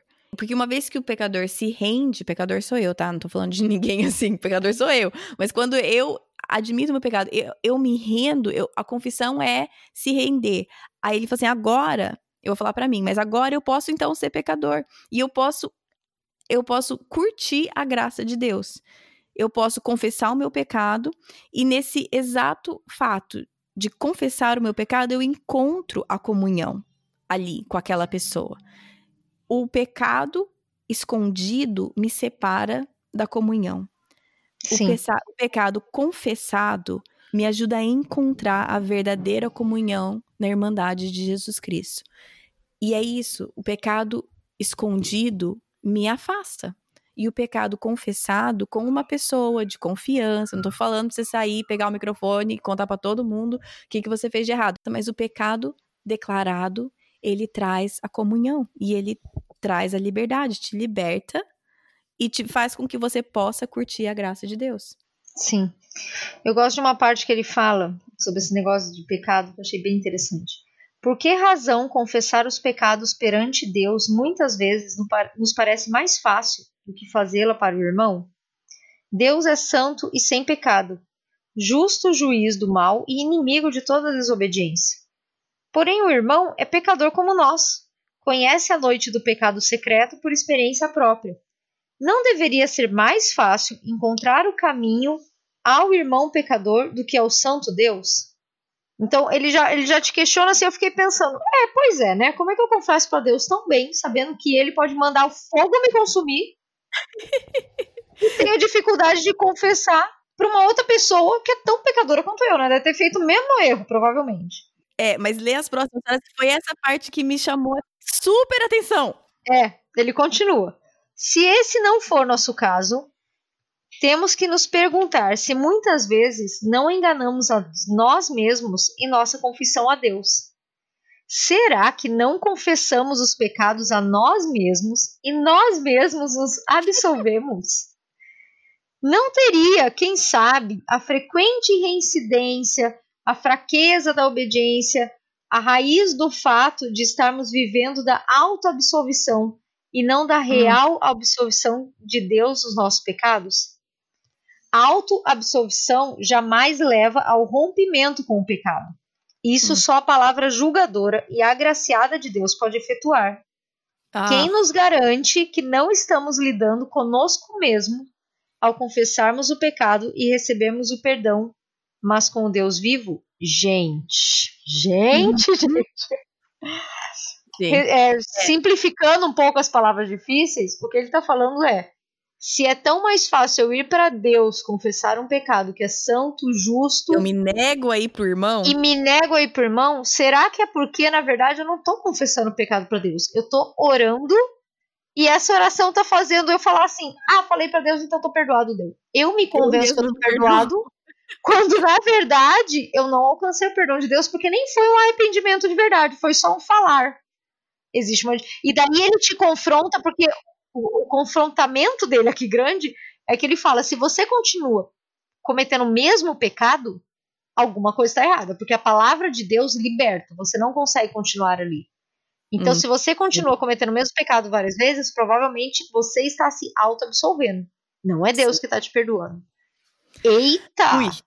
Nossa, eu, eu ri esse negócio inteiro, ri de, de, de nervoso. Ri de nervoso, porque quantas vezes eu não pego e falo assim: não, não, esse aí eu confesso pra Deus, eu não vou confessar pra mãe ninguém, não. É só pra Deus, só pra Deus. Exatamente. E aí, o que eu tô fazendo na hora que eu li isso a primeira vez, e eu lembro, a hora que eu li agora de novo pra gente, eu falei assim: é, eu tô, eu mesma tô me perdoando. Eu tô falando assim, ó, eu já, por desencargo de consciência, eu orei, falei em voz alta, mas eu mesma me perdoei e eu continuo no mesmo pecado, ano após ano, após ano, após ano, e eu achando, tipo, poxa, porque Deus não me muda? Por que Deus não, não muda o meu coração? Por que, que é tão difícil? Tô falando, tô orando, tô pedindo, e na verdade, é. tô falando comigo mesmo, eu mesma tô absolvendo o meu pecado, e aí logo em seguida da, da frase que você leu, tava escrito assim, o irmão quebra esse ciclo de autodecepção. Quando você Sim. confessa para o para um irmão próximo e tem esse, porque esse é uma, isso humilha a gente a, ao pó, né? Quando a gente confessa aquele pecado horrível, aquela coisa que a gente faz que ninguém sabe, ou finalmente admite que uma situação é culpa nossa, seja o que for, aquela coisa que a gente não consegue admitir. E a gente confessa a um irmão, ou o nosso orgulho cai por terra, né? É tão difícil, acho que é por isso que é tão complicado a gente confessar para outra pessoa, porque requer engolir um orgulho danado. É, não, é, é, exatamente. É bem. É tenso isso. E também requer uma confiança que eu acho que até hoje a gente não aprendeu a ter, né? Por causa hum. daquilo que ele fala antes do ministério do ouvir e fecha a tua boca. A gente, a gente tem medo de fazer isso e a pessoa acabar dando com a língua nos dentes, a pessoa acabar falando, a pessoa acabar. Então é, é um negócio é um negócio realmente complicado. E aí se vê, é disso que eu estou falando, de que esses cristãos como ele, mais antigos, os mais chamados puritanos, né? Eles tinham uma noção da Bíblia e do que era comunhão cristã, comunhão com Deus, muito mais elevada do que nós. Quase essa palavra mesmo. E de realmente ser um compromisso, né? Vou levantar uma polêmica aqui. Eu não estou falando nada, mas assim, a nossa maior preocupação, então, é que aquela pessoa, então, fale, né, daquilo que a gente confessou em privado. Claro que isso é o que deveria ser, deveria manter ali sigiloso. Mas se é isso que está evitando que eu faça, não continua sendo uma preocupação com a minha própria reputação? Não, lógico. É um orgulho. É, Por isso que eu falo, na verdade, eu acho que é uma linha, é uma linha que vai e vem, né? Eu tenho Sim. receio da pessoa falar e está errado, se a pessoa passar para frente, ou se a pessoa se quer me julgar no pensamento dela. Sim. Mas, sinceramente, por que, que eu tenho que ter esse receio? Eu sou isso mesmo. Sabe aquele negócio assim? Eu sou terrível mesmo. Então, se ela falar, ela não tá falando nenhuma mentira, porque eu sou pecadora mesmo. Então, assim, então assim, eu tô tem... falando assim, eu morro de medo de que a, que a. Assim, eu tô falando, mas eu também tenho super receio de que o que eu confesso pra claro. alguém acabe. Então, assim, não tô falando, tipo, ai, não tem que. Não, não tô querendo ser nem um pouco hipócrita aqui. Mas, se a gente for analisar, é, tudo, tudo, até, ai, mas eu não vou conversar porque não tem ninguém de confiança. Tá bom. Mas ao mesmo tempo, então nós só é, continuamos mais preocupados com o nosso, com a nossa reputação, com do a que nossa ser mais parecida com Cristo, com certeza. romper um ciclo de um pecado. exatamente, exatamente. Então... Tem uma frase que é uma brincadeira, mas que ela expressa uma verdade que fala assim: quando você for falar mal de mim, me chame. Eu sei coisas horríveis a meu respeito. Mas é verdade, né? Se eu tivesse realmente essa noção do quão pecador eu sou, eu não me preocuparia se um pecado meu vazasse, no sentido de que eu ia poder falar e falar assim, gente, realmente, entendeu? Eu, eu faço isso, é um pecado que eu tenho lutado e eu quero a ajuda de todos os irmãos e tal. Mas é Sim. muito difícil, né, amiga? É muito difícil ter tamanha humildade, é muito difícil Nossa. matar tamanho orgulho, então. Dói, dói pra caramba. E ele vai só terminar o capítulo, e daí já termina o livro, falando da importância da gente se preparar para essa questão da Santa Ceia, que a Santa Ceia é a comunhão do perdão coletivo de Deus. Hum, que sim. antes de ir para a Santa Ceia ou qualquer coisa assim, a gente deveria procurar irmãos que a gente tem alguma discórdia, alguma coisa, ou até um irmão que eu falei, né, do, do meu pecado de confissão, para, tipo assim, me restabelecer com ele, algo assim para que essa comunhão coletiva de celebrar o perdão coletivo de Deus ela possa ser completa. Coisa que também hum. se perdeu um pouco nas igrejas, né? A gente meio que chega no culto, ah, eu pelo menos várias vezes, né? Tipo, chega e fala, ah, hoje é culto de Santa Ceia. Tipo, nem lembrava, sabe assim? É, eu também. Então, como seria bom a gente resgatar isso de saber antes, e não que só hum. no culto de Santa Ceia eu vou pedir perdão pro irmão, não é isso mas esse realmente esse negócio que Jesus fala, né, de examine-se a si mesmo e tome o pão e tome do cálice. Esse examinar-se a si mesmo e se eu estou celebrando uma um perdão coletivo, que não haja nenhum motivo de não perdoar no meu coração pendente, né? É. E assim encerra-se a sessão de tapas na cara do Bonhoeffer. é, eu acho que esse livro ele te mostra uma intencionalidade na comunhão da igreja muito maior uhum. do que eu uhum. conhecia. Ele mostra que coisas muito pequenas deveriam ser levadas como coisas muito grandes, que coisas muito grandes às vezes não têm tanta relevância. E uhum. principalmente, para mim, a palavra que fica desse livro é intencionalidade. Ele mostra muito de você ser intencional em muitas coisas, muitas coisas. Sim. Então eu acho que é um excelente livro para ler. Como eu falei, gente, ele não é um livro sessão da tarde, que às vezes eu falo, né, uhum. né, que é aquele livro gostosinho de ler, que é leve, ele é um livro pesado, mas é um livro pesado bom. Você sai você sai mais densa, você sai mais inteligente depois de ler ele. Sai, você sai. É, e, eu acho que é um livro que você tem que ler muitas vezes. É muitos é. conceitos, é. é. difícil assimilar tudo numa primeira leitura. Você vai ter que ler, ler outra vez, ler outra vez para é, Foi a segunda também. vez que eu li e eu grifei um monte de coisa que eu não tinha grifado a primeira. Eu fiquei assim, gente, como que eu deixei essa parte passar? A primeira é. vez que eu li? Fiquei assim, né? Mas, mas eu gostaria então, Ellen, nem falei para você, mas queria que você encerrasse a gente com uma oração e nós vamos todas praticar, levantando e intercedendo por você. Muito bom.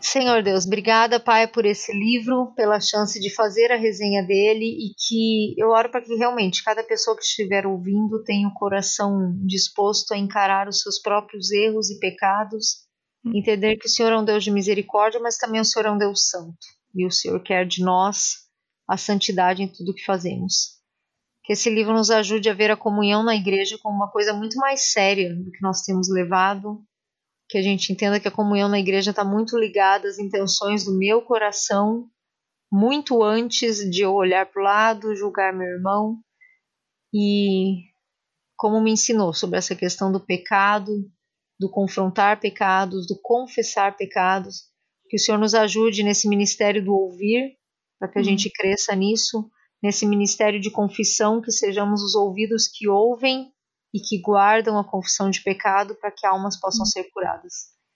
Realmente, Deus, te louvo pela vida desse homem que viveu há tanto tempo, uma vida tão curta, mas que deixou um legado tão incrível, e isso é prova do quanto ele te amava. Não é porque ele era um gênio, mas sim porque ele tinha um temor ao Senhor, ele estudou a tua palavra e o Senhor se revelou a ele e eu te louvo porque ele escreveu tudo que o Senhor revelou a ele para a gente poder aproveitar hoje.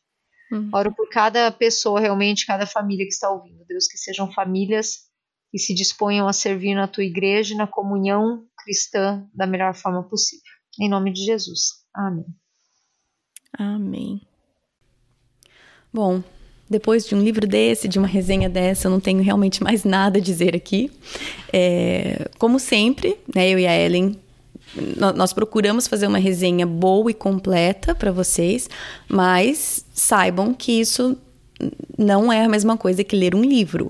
Então, se você tem tempo, tem espaço na sua vida e está procurando um bom livro para ler com esse tema, sugiro a leitura dele.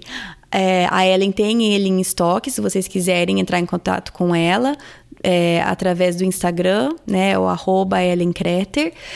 Ou se você quiser mandar uma mensagem de WhatsApp para ela, é, o número dela tá no post desse episódio. Você pode ir lá até no final e em recursos você vê lá o Instagram da Ellen e onde você o número do WhatsApp dela também para você entrar em contato. Claro que ele também está disponível em várias outras livrarias e outras formas de comprar, mas se você quer apoiar o ministério da Ellen, da família dela, o trabalho de missionário dela e da família, eu sugeriria e até pediria que vocês comprassem com ela. Ela não vai querer que eu fale isso, mas eu tô falando. o podcast é meu, eu falo o que eu quiser. mas enfim, semana que vem, o episódio da semana que vem é com a Larissa Ferraro. Ela é autora do livro Mulheres e Sexo. Então vamos falar sobre sexo, mulheres e sexo, sexo no casamento especificamente. É, eu perguntei tudo. Não sei se vocês lembram, um tempão atrás eu pus uma caixinha de perguntas, o que, que vocês iam querer saber, quais as perguntas que vocês tinham sobre o tema. E eu e a Larissa falamos sobre tudo, assim, tudo. Com certeza sempre tem coisa que ficou de fora, mas eu realmente não sei te falar o que ficou de fora. O episódio está muito legal, bem completo, então eu vou dar esse aviso na semana que vem, mas é, vai ser o tipo de episódio que você vai querer escutar com fone e sem, ou sem criança por perto. Obviamente, pelo conteúdo do, da entrevista. Então, este é o nosso episódio semana que vem. Para você que está escutando, tira uma foto do que você está fazendo enquanto você escuta, posta, me marca ou me manda por direct. Eu adoro ver o que vocês fazem. A Rosana Alves estava escutando o episódio 99 e fazendo chá de maçã com canela. Adoro combinação maçã com canela, principalmente em sobremesas, tortas. Hum. Mas, gente, ela tava fazendo chá de verdade, tá? Não era aqueles saquinhos que eu uso para fazer chá. Ela tava fazendo chá de verdade. Fiquei impressionada. Bom, por hoje acho que é isso. É, no post desse episódio você vai ver os capítulos e em qual minuto começa tal capítulo. Porque às vezes você escutou e quer voltar atrás. Ah, eu, qual que era aquela citação mesmo? Que eles estavam falando de tal, então você pode entrar lá e pelo menos te ajuda a dividir um pouco o episódio, né? É um, um guia, talvez te ajude a achar a parte que você gostaria de repetir mais fácil. O site é projetodocoração.com, bem simples. Se você quiser seguir nas redes sociais, no Facebook é Projeto do Coração, também tem um grupo lá no Facebook. E se você quiser seguir no Instagram é @pdcpodcast, tá bom? Acho que é isso. Bom final de semana para vocês e até semana que vem. Na Bíblia, em Miqueias 5:5, está escrito que ele será a sua paz. Se eu acredito na Bíblia, eu acredito que apesar das minhas circunstâncias, ele será a minha paz. Meus filhos estão tocando terror dentro de casa? Ele será a minha paz. Estou me sentindo culpada por não passar mais tempo com os meus filhos? Ele será a minha paz. Estou cansada de ter as mesmas brigas de sempre com meu marido? Ele será a minha paz gritei e perdi a paciência de novo, Ele será a minha paz. Vamos tentar lembrar disso e, com a ajuda de Deus, escolher a viver nessa paz todos os dias. Morreu. Gente, morreu de morte matada. Morreu assassinado. morreu o quê? Ele morreu. Como que fala, gente? O governo matou ele. É assassinado, né? Assassinado. Ou executado assim, daí. É. Porque, tipo... é essa ah, palavra, tá, executado. Tá. Essa. Eu assim, morreu matado. Não é isso que eu quero falar. Ai, ai, deu vontade.